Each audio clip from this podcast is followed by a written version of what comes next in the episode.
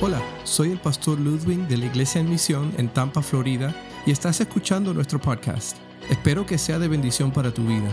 Puedes encontrar más recursos y otros mensajes visitando iglesiaenmisión.org. En el mensaje de hoy volveremos al libro de Josué y basados en el capítulo 5 estudiaremos el tema La batalla más grande de tu vida. Espero que este mensaje sea de bendición y recuerda que puedes encontrar otros sermones visitando iglesiaenmisión.org. Abramos nuestras Biblias en Josué. Vamos a seguir hablando en este texto, capítulo 5. Pero hoy vamos a saltar a la última parte de este capítulo y vamos a tomar un este texto al final del capítulo 5. Y vamos a estar hablando sobre la batalla más grande de tu vida. ¿Cuál es la batalla más grande de tu vida? Algunos dirán el matrimonio, no. Todos tenemos batallas, pero en realidad, ¿cuál es la batalla? Hemos definido cuál es la batalla más grande en nuestra vida. Y quiero hoy en este día, pues, leer este, este pasaje. Y es un pasaje un poquito interesante porque ya hemos visto la mano de Dios trabajando. Hemos visto cómo Dios abrió el río Jordán, cómo el pueblo pasó, cómo, han sucedido más 40 años de, cómo Dios ha, proveído al pueblo de Israel. Y, y, vamos a estar enfocándonos en, en, la última sección de este capítulo, donde eh, empieza lo que es el proceso de la caída de Jericó. Y vamos a estar leyendo a partir del versículo 13. Y de ahí vamos a estar estudiando vamos a tratar de como que ponerlos en los pies de Josué para tratar de, de responder este asunto de lo que es la batalla, de, de la, gran, la más grande batalla de nuestra vida. Y vamos a ir, vamos a empezar en el texto ahí, versículo 13, si están conmigo, Josué capítulo 5, yo creo que hasta tenemos en la pantalla el texto. Pero dice así, cierto día, no era muy lejos de lo que ya había sucedido, obviamente, cierto día que, que acampaba, Josué que acampaba cerca de Jericó, levantó la vista y vio a un hombre de pie frente a él, espada en mano. Josué se le acercó y le preguntó, ¿Es usted uno de los nuestros o del enemigo? De ninguno, respondió. Me presento ante ti como comandante del ejército del Señor. Entonces Josué se postró rostro en tierra y le preguntó, ¿qué órdenes trae usted, mi Señor, para este siervo tuyo? El comandante del ejército del Señor le contestó, quítate las sandalias de los pies, porque el lugar que pisas es sagrado. Y Josué le obedeció. En primer lugar, vamos a ver un poquito el contexto de lo que está pasando. ¿Quién es esta persona? ¿Qué está sucediendo aquí? Ya, ya, ya sabemos un poquito de la historia porque la hemos estado estudiando esta semana. Hemos estado hablando de que Josué es el nuevo líder de, de Israel. Moisés murió. Josué es el sucesor. Y Josué ahora tiene encargado unos dos millones de israelitas de llevarlos a la tierra prometida, cumplir esa promesa que Dios le había dado a ellos es una, una, una, responsabilidad sumamente grande que está en las manos de Josué. No es, no es tarea fácil. Y, hemos visto que desde el principio del, del, libro de Josué vemos que Dios le está animando y le dice, esfuérzate y sé valiente. Y le dice repetidamente, esfuérzate y sé valiente de guardar la ley, todo lo que yo te diga. Ese es el trabajo tuyo, Josué. Esfuérzate y sé valiente y estaré contigo. Esa es la promesa que Dios le da a Josué. Vemos todo lo que acontece y vemos el momento de la semana pasada cuando están cruzando el mar. Dios abre el mar en dos y ellos cruzan el, el mar y levantan estas piedras como símbolo para recordar de que Dios ha sido fiel, de que Dios ha abierto las... Así que para que cuando otros pregunten, para cuando los hijos pregunten, ellos puedan decirle, Dios es poderoso para que cuando los pueblos vean esas, esas piedras, ese monumento, los pueblos digan, ese Dios es poderoso. ¿Sí? Y para que el pueblo recuerde que deben temer a Jehová. Pasó esa etapa y apenas han pasado tal vez uno, dos días, un par de días, y ahora están acampando a punto de entrar a Jericó, la ciudad donde tenían que entrar para poder, ¿se acuerdan unos capítulos anteriores cuando enviaron espías a Jericó? Y donde esta mujer Raab eh, eh, escondió a los espías, los protegió y ellos prometieron que su familia, la familia de, de, Raab, estaría bien cuando ellos entraran a tomar la tierra, a, tomar a Jericó, a destruir a Jericó. So, estamos en un momento entonces donde Josué, yo me imagino Y lo primero que vamos a ver es en el contexto es un encuentro que tuvo un encuentro muy especial, pero hay algo que acontece antes de ese encuentro y aquí vamos a, especular un poquito, ¿ok? Porque si nos ponemos en los pies de Josué, ponte en el lugar de Josué que tienes una responsabilidad con el pueblo de Dios, de llevarlos a conquistar. Dice que él estaba, no sabemos dónde, pero estaba en, en Jericó, no sabemos con quién, pero suponemos que él estaba solo, porque cuando él estaba ahí, levanta su mirada. Ahora, especulación, si yo soy Josué, yo estoy ahí porque estoy a solas, porque estoy tratando de planear mi manera de entrar, o estoy buscando a Dios para que me guíe, porque no tengo idea cómo vamos a tomar esta ciudad, qué sé yo. Pero podemos especular que él está teniendo un tiempo a sola, tal vez esté meditando, Tal vez esté analizando, tal vez esté pensando en lo que Dios haya hecho hasta ahora. Tal vez está reafirmando en su mente, si Dios nos ha ayudado hasta aquí, pues Él hará algo para entrar, pero porque, o, dame una estrategia, o, tal vez está ah, pensando en, no sé, en, eh, preocupado, tal vez está preocupado y tiene que alejarse para descansar la mente, para, para buscar dirección de Dios. No sabemos, pero lo que sí sabemos es que Él está solo porque no hay nadie con Él y que él está a punto de entrar y pelear la batalla más importante de su vida. Está a punto de entrar la batalla más grande de su vida, pero, pero yo quiero que por un momento piensen que la batalla que él está peleando o que va a pelear no, es, no está delante de él. La batalla que él va a pelear está en este momento en su mente. Nosotros hemos llegado a un momento en nuestra vida cuando hemos visto a Dios, eh, si hemos caminado con Dios por, tiempo, hay veces que enfrentamos situaciones que, que, nos hacen como que de dudar, ¿verdad? A veces pensamos, Señor, yo creo, no sé si esta me va a poder sacar Dios, yo no sé si Dios, cómo Dios me va a ayudar en esta, pero, pero siempre ocurre, empieza a ocurrir que una batalla en nuestra mente. Empieza una batalla en nuestra mente antes de que suceda nada. Es más, para los que son, somos un poquito pesimistas, yo me acuerdo en el tiempo de las escuelas, cuando, cuando se me pasaba algo, no entregaba una tarea, algo, yo siempre empezaba lo peor. Ay, me van a castigar, me van a mandar para la oficina, me van a tener, me van, y uno empieza como que angustiarse, ¿verdad? Porque es una cuestión que uno tiene. No sé si eso es lo que estaba pasando Josué, pero lo que sí sé es que estando en ese momento de soledad, de meditación, de oración, qué sé yo, él levanta su mirada. Él levanta su mirada. ¿Y a quién ve? Pues eruditos han estudiado este texto y muchos han estudiado y muchos han concluido que esta es simplemente una, eh, esta simplemente es Jesucristo que, está ahí como, como eh, listo para pelear por la batalla. Pues usted dice Jesucristo, si Jesucristo no vino hasta años después. En realidad, Jesucristo tiene varias apariencias o momentos en que Él aparece e interviene en la historia del Antiguo Testamento. Esta es la preencarnación. Eh, entonces, ¿Por qué, ¿Por qué, concluimos y muchos concluyen que esto es Jesús? Número uno, porque, porque este, cuando Él lo que hace es adora a esta persona, esta persona acepta la adoración de esta persona, no lo rechaza. Fíjense que en Apocalipsis 22, 8 dice, yo Juan soy el que vio y oyó todas estas cosas, y cuando lo vi y oí, me postré para adorar al ángel que me había, eh, me había estado mostrando todo esto. Pero él me dijo, hablando del ángel, no, cuidado, soy siervo como tú, como tus hermanos los profetas y como todos los que cumplen las palabras de este libro, adora solo a Dios. En este caso de Apocalipsis, eh, está Juan aquí adorando un ángel que le está diciendo esto, y el momento que él se postra a adorar al ángel, el ángel lo para y le dice, tú no me adores a mí, porque yo soy igual que tú. Los ángeles que Dios tiene a su alrededor y que sirven a Dios, tienen es más, nosotros estamos sobre los ángeles. Los ángeles tienen una función de servir a Dios. Y a veces Dios utiliza ángeles. En la historia de la Biblia vemos momentos en que Dios envía ángeles para hablar, para anunciar, para anunciar el nacimiento de Jesús, por ejemplo, para, para hacer declaraciones. Y, pero estos no han de ser adorados. Como explica bien este texto en Apocalipsis. Cuando él lo trata de hacer, Juan, el ángel lo para y le dice, no me adores a mí. ¿Por qué? Porque solamente hay que adorar a Dios. Ahora estamos, volvemos al pasaje de Josué y vemos que Josué se postra a este hombre y este hombre no le dice nada. Este hombre acepta la adoración de él.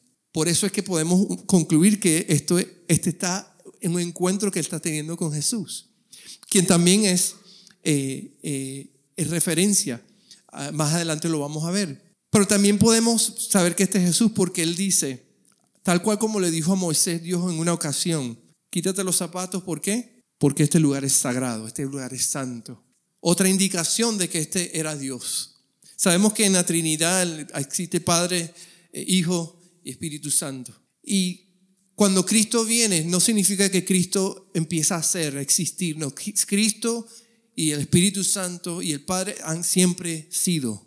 Ellos son un solo Dios. Y han existido, no ha existido porque alguien ha existido es algo que fue creado, pero ellos son, ellos siempre han sido. Por eso es que Él es antes, Él es el alfa y es el omega. Él es el principio y Él es el fin. Y lo que ocurre cuando Cristo viene en, el momento de, su encarnación es que él, simplemente Cristo entra en nuestra historia de la humanidad, interviene, pero Cristo, hay evidencia de que Cristo viene en otras ocasiones en el pasado para dirigir, para hablar, para estar con ciertas personas en momentos precisos. En, el siguiente capítulo, versículo 2, podemos también tener otra referencia de que este es Jesús, porque en el versículo 2 del capítulo 6 se refiere a Él como Señor, que es un término que se utiliza, el mismo término se utiliza para Jehová en otras ocasiones. So, vemos entonces que estas son algunas de las, de las evidencias de que este está parado frente a Jesús antes de que Jesús siquiera hubiera existido, venido a esta tierra. Hay otras ocasiones en que, en que también vemos a Jesús en el Antiguo Testamento y algunos ejemplos que le tengo allí se le apareció a Agar, Génesis 16, versículos 7 al 14, en capítulo 21, 16 al 20. Se le apareció a Abraham, se le apareció a Jacob, se le apareció a Moisés, se le apareció a Gedeón, se le apareció a Isaías. Estaba con los tres hebreos en el horno de fuego.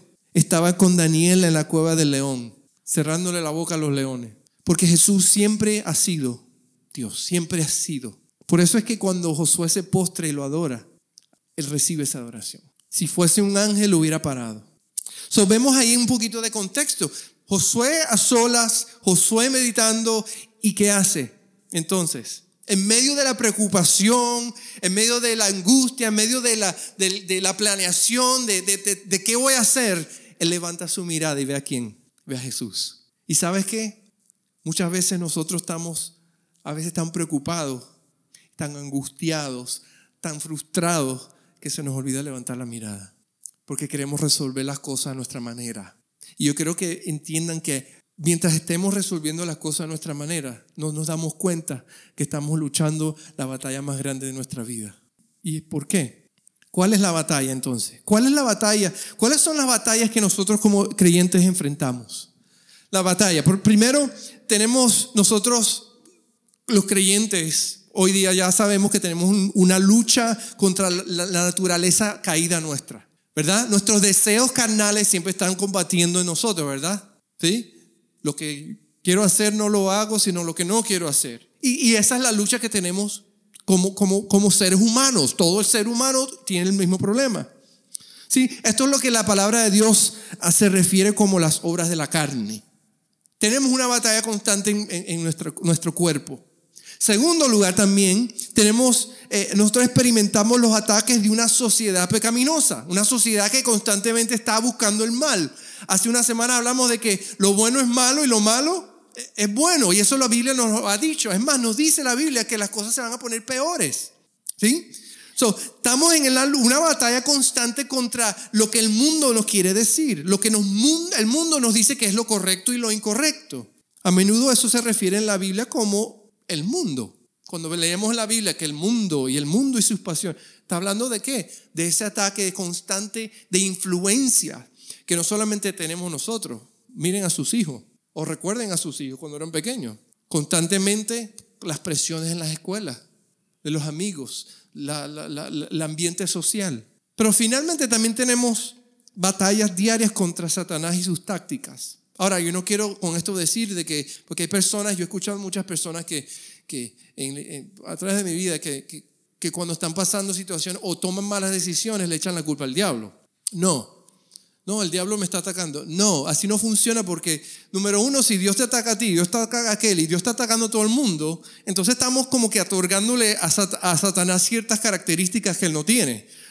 Empezando por el hecho de que él no, no es omnipresente. Porque si él te, está interesado en atacarte a ti, déjame decirte, tú, tú debes ser, you Jesús fue atacado directamente por, por Satanás. ¿Sí? Sí, y, hay, hay personas que dicen también, bueno, no es justo porque Jesús no pecó porque él nunca, nunca, nunca desobedeció, nunca, nunca hubo pecado en Jesús y nosotros pues tenemos una naturaleza caída. Sí, pero déjame decirte algo, aunque Jesús no tenía una naturaleza caída, Jesús fue perfecto, a diferencia de el resto de nosotros. Sí, Jesús sí tuvo a Satanás cara a cara tentándolo y nosotros no. Nosotros luchamos con tal vez con sus con sus eh, eh, eh, pues demonios o lo que sea caído que nos tratan de, de, meter ideas y lo demás, o las influencias que levanta alrededor, pero, pero, pero no significa que Satanás está detrás de ti directamente. Pero sí él tiene eh,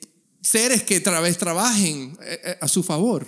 En fin, son batallas que tenemos diariamente. Pero fíjase, si podemos resumir todas estas batallas, es esta. La batalla más grande de nuestras vidas se encuentra en nuestra mente. Es ahí donde está. ¿Por qué? Porque lo que atrape tu mente, te atrapa a ti. Lo que atrape tu mente, lo que agarre tu mente, te va a agarrar a ti. Sea las presiones externas, sea tu naturaleza caída, o sea Satanás y sus artimañas. Si agarran tu mente, te agarran a ti. Esa es la batalla. Yo veo a un Josué que tal en un momento donde tal vez está batallando en su mente, ¿qué voy a hacer? ¿Cómo lo voy a hacer? ¿Por qué yo? Tal vez dudando de sí mismo, no sé, especulación pura, como dije. Pero su batalla por venir no es la batalla principal. Porque si él está vencido en su mente en este momento, va a estar vencido ahí. Pero levanta su mirada. Y sabes, no es muy diferente a nuestras batallas nosotros. Si nosotros estamos vencidos en nuestra mente, pues ya sabemos cuál será el resultado. Muy probable que también seamos vencidos. Así que primero vimos un poquito del contexto, qué es lo que está sucediendo, pero vemos, hemos definido número dos, la es la batalla. La batalla es en la mente. La batalla es en la mente. En tercer lugar, ¿cuál es la estrategia? ¿Cómo podemos entonces proteger, fortalecer, renovar nuestra mente? ¿Qué podemos hacer? Porque si nos ponemos a pensar, este, si, si yo no protejo mi mente, yo soy vulnerable a lo que sea. Es más, ponte a mirar a personas, en, tal vez en tu vida, personas que has conocido que se han dejado llevar por lo que piensan, por lo que han you eh, creído. Y muchas, muchos casos vemos muchos tristes casos y consecuencias de, de, de, ese estilo de vida, de esa manera de pensar. Sean porque han sido influenciados, sean porque han sido débiles de mente, porque no han querido tomar decisión, se han dejado llevar por vientos de doctrina y demás. Pero ¿cuál es la estrategia entonces? ¿Qué, ¿Cómo podemos proteger, fortalecer y renovar nuestra mente? Primero, dos cositas quiero mencionar. Primero, no creas todo lo que piensas. No creas todo lo que piensas. Si nosotros tenemos un problema mental, todos tenemos problema mental. Uno dice, si yo sabía, yo sabía. Todos tenemos un problema mental y ese problema se llama pecado. Ese problema se llama el pecado en nosotros. Ese es nuestro problema. La Biblia nos enseña que nuestra mente está confundida. La Biblia dice que nuestra mente está ansiosa, está cerrada, está llena de maldad, está constantemente en lucha, es cruda, está diluida. También habla de la mente como, como una mente perturbada, una mente depravada, una mente pecadora, una mente endurecida, una mente ciega, una mente corrupta. Así es como la Biblia describe nuestra mente a causa del pecado. Y todos tenemos ese problema porque la Biblia dice que cuanto todos pecaron. Sí, y el pecado nos hace, nos, nos pone unos lentes y nos, da, nos pone a definir perspectiva de cómo vemos las cosas. Por eso es que nosotros tenemos que tener cuidado porque no podemos creer todo lo que pensamos. No podemos, no debemos. Gracias a Dios que Josué levantó la mirada y vio a Jesús. Gracias a Dios que tú y yo podemos por un momento y por un instante levantar la mirada y ver a Jesús. Pero hay de aquellos que no tienen a Jesús todavía, porque no tienen dónde mirar, no tienen dónde ver. So, primero, no creas todo lo que piensas. Segundo, protege tu mente de la basura. Proverbios 15, 14 dice, el sabio tiene hambre de conocimiento, mientras que el necio se alimenta de basura. Tenemos que proteger nuestra mente. Lo que sale es reflejo de lo que entra. ¿Sabes que si eres un nutricionista, pues conocerás que hay tres tipos de comida. Ahí está la comida saludable, que te hace bien, pero también está la, chatarra, la, basura, ¿sí? Que no necesariamente te mate, pero no tiene ningún beneficio, ¿verdad? Pero también existe el veneno. Depende de cómo tú comas, pues tú vas a vivir o no. Sí, espiritualmente existe lo mismo. Espiritualmente existe lo bueno, pero también existe lo que no conviene. También existe lo que no deberías eh, dejar entrar en tu mente. Como dice 1 Corintios 6:12, todo me es lícito, mas no todo, no todo conviene. Y como creyentes, sí, nosotros estamos, tenemos libertad, nosotros sí somos la definición de libres, de libertad, pero no usemos la libertad para tropezar, hacer tropiezo a nadie. ¿sí? Nosotros somos libres. La Biblia no nos dice a nosotros que no hagamos nada ahora, no, podemos hacer todo, pero no todo es, no todo nos conviene, no todo deberíamos hacerlo. Y eso es lo que ahora nos permite a nosotros cuando Dios nos ha lavado, nos permite no estar esclavizados por el pecado, sino que ahora nosotros que estamos esclavos de la justicia. Si una persona sin Cristo está esclavo del pecado y aunque tal vez en un momento sienta no hacer algo, no puede hacer nada para evitarlo, lo va a hacer. Pero cuando venimos a Cristo, dice Cristo que rompe esas cadenas. Y ahora nosotros no estamos obligados, no nos sentimos obligados a hacer lo malo, sino más bien que ahora sabemos que cuando tropezamos, sabemos que hemos hecho mal. Sabemos que podemos corregir, tenemos la fuerza para corregir nuestros pasos. De igual manera, tiene que ver con nuestra mente. Podemos meter en la mente lo que queramos, pero ahora como hijos de Dios sabemos que tenemos que meter en la mente lo que debemos de meter, lo correcto. Porque todo lo que entra, sale. Hay un término en, computación que, era popular antes, de eh, GIGO, G-I-G-O, garbage in, garbage out. Basura adentro, basura afuera. Si metes basura, vas a sacar basura. Y eso es lo que ocurre en nuestra mente.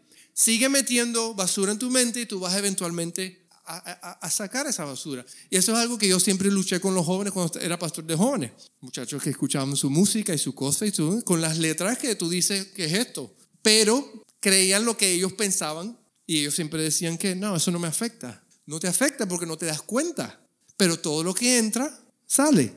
Proverbios 15, 14 dice, el corazón entendido busca la sabiduría, mas la boca de los necios se alimenta de necedades. Tú dirás, pero si sabemos que es malo, ¿por qué lo seguimos haciendo? Porque somos necios. Porque tenemos un problema mental y es el pecado. El pecado que está en todo ser humano. Por eso es que, es que tenemos que hacer qué? Tenemos que proteger nuestra mente de la basura. Gálatas 6, versículos 7 y 8 dice, no se engañen de Dios nadie se burla. Cada uno cosecha lo que siembra. El que siembra para agradar su naturaleza pecaminosa, de esa misma naturaleza cosechará destrucción. El que siembra para agradar al Espíritu, del Espíritu cosechará vida eterna. Lo que siembras lo que cosechas. Segunda Corintios 10, de 3 a 5 dice, pues aunque andamos en la carne, no militamos según la carne porque las armas de nuestra milicia eh, no son carnales, sino poderosas en Dios para la destrucción de fortalezas, derrubando argumentos y toda altivez que se levanta contra el conocimiento de Dios y llevando cautivo todo pensamiento a la obediencia a Cristo. Así que, ¿cómo hacemos esto? ¿Cómo llevamos a cautivo todo pensamiento a la obediencia de Cristo? Porque estamos en la batalla más grande de nuestra vida. Y saben que esta batalla no es eh, momentánea, esta batalla es constante en esta, en esta vida. Mientras tú estés respirando, tú vas a estar enfrentando esta batalla todos los días. Por eso es que todos los días tenemos que, así como Josué, apartarnos y mirar al Señor. Todos los días tenemos que tomar tiempo para buscar al Señor. Así que, ¿cómo hacemos? ¿Cómo, cómo, cómo vemos este? Vamos a Filipenses 4. Versículo 6 dice, por nada estéis afanosos, sino sean conocidas vuestras peticiones delante de Dios en toda oración y ruego, con acción de gracias. Y la paz de Dios, que sobrepasa todo entendimiento, guardará vuestros corazones y vuestros pensamientos en Cristo Jesús. Por lo demás, hermanos, todo lo que es verdadero, todo lo honesto, todo lo justo, todo lo puro, todo lo amable, todo lo que es de buen nombre, si hay virtud alguna, si algo digno de alabanza, en esto pensad. Así que, ¿qué significa esto? De manera práctica, ¿cómo batallamos? ¿Cómo guardamos nuestra mente? Porque sabes que si te agarran tu mente, te van a agarrar a ti. Y esto es muy importante, especialmente yo, yo habiendo estudiando esto, yo, yo me he puesto a pensar más en mis hijos.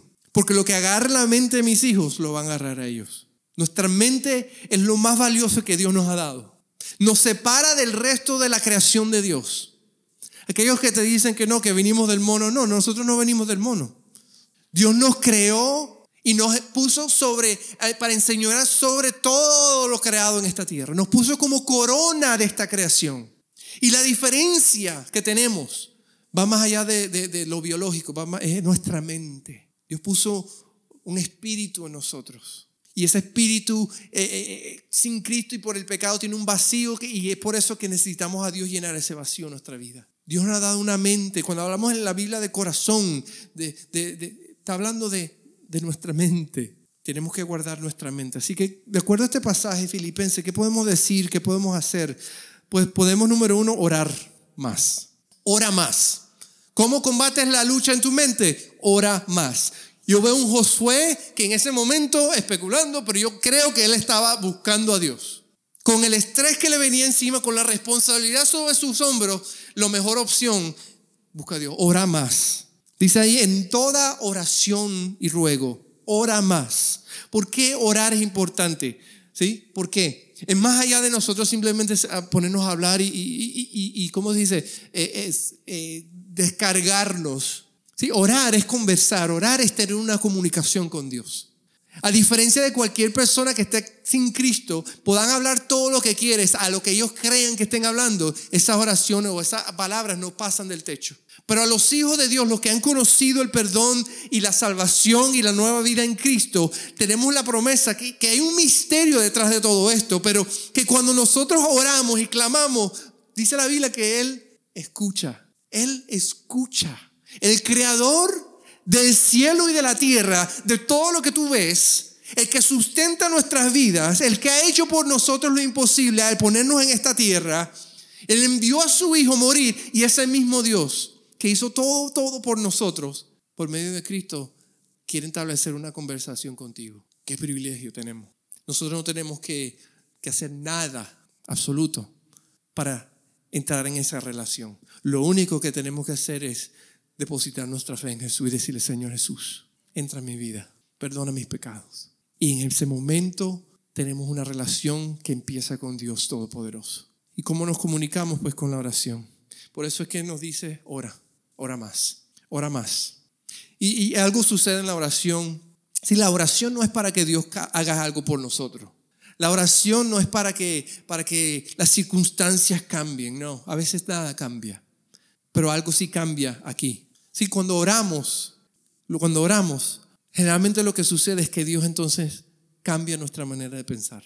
Nos ayuda a tener una perspectiva divina, ver mejor, recordar de qué? De que sí, es difícil, pero yo estoy contigo. Fíjense que me parece súper curioso que Josué le pregunta a este hombre, Jesús, ¿tú estás contra nosotros o estás con nosotros? Y ninguna de las respuestas fue la correcta. Josué pensó, tiene que ser una de las dos opciones. Levanta la mirada de un hombre con una espada y él le dice, no, yo soy el comandante del ejército del Señor. En otras palabras, le está diciendo, yo no estoy ni contra ti, ni tú estás conmigo, ni no. Tú estás en mi ejército. Tú peleas conmigo, no contra mí. No es que Dios pelea contigo o por ti, es que nosotros pertenecemos a Él. Y el que está encargado de esta batalla es quién? Es el Señor. No es nuestra batalla. La batalla es de Dios. Nuestras opciones tal vez pueden haber sido o está en contra de mí o está conmigo. Pero Dios le dice, no, no, no, no, no. Cambia tu mente, cambia tu perspectiva un poquito. Yo creo que entiendas que esta es mi pelea. Tú simplemente estás aquí conmigo. Tú vas a pelear de mi lado. Esta es mi pelea. Y a veces se nos olvida eso, que la pelea es de Dios. Se nos olvida que la pelea es de Él.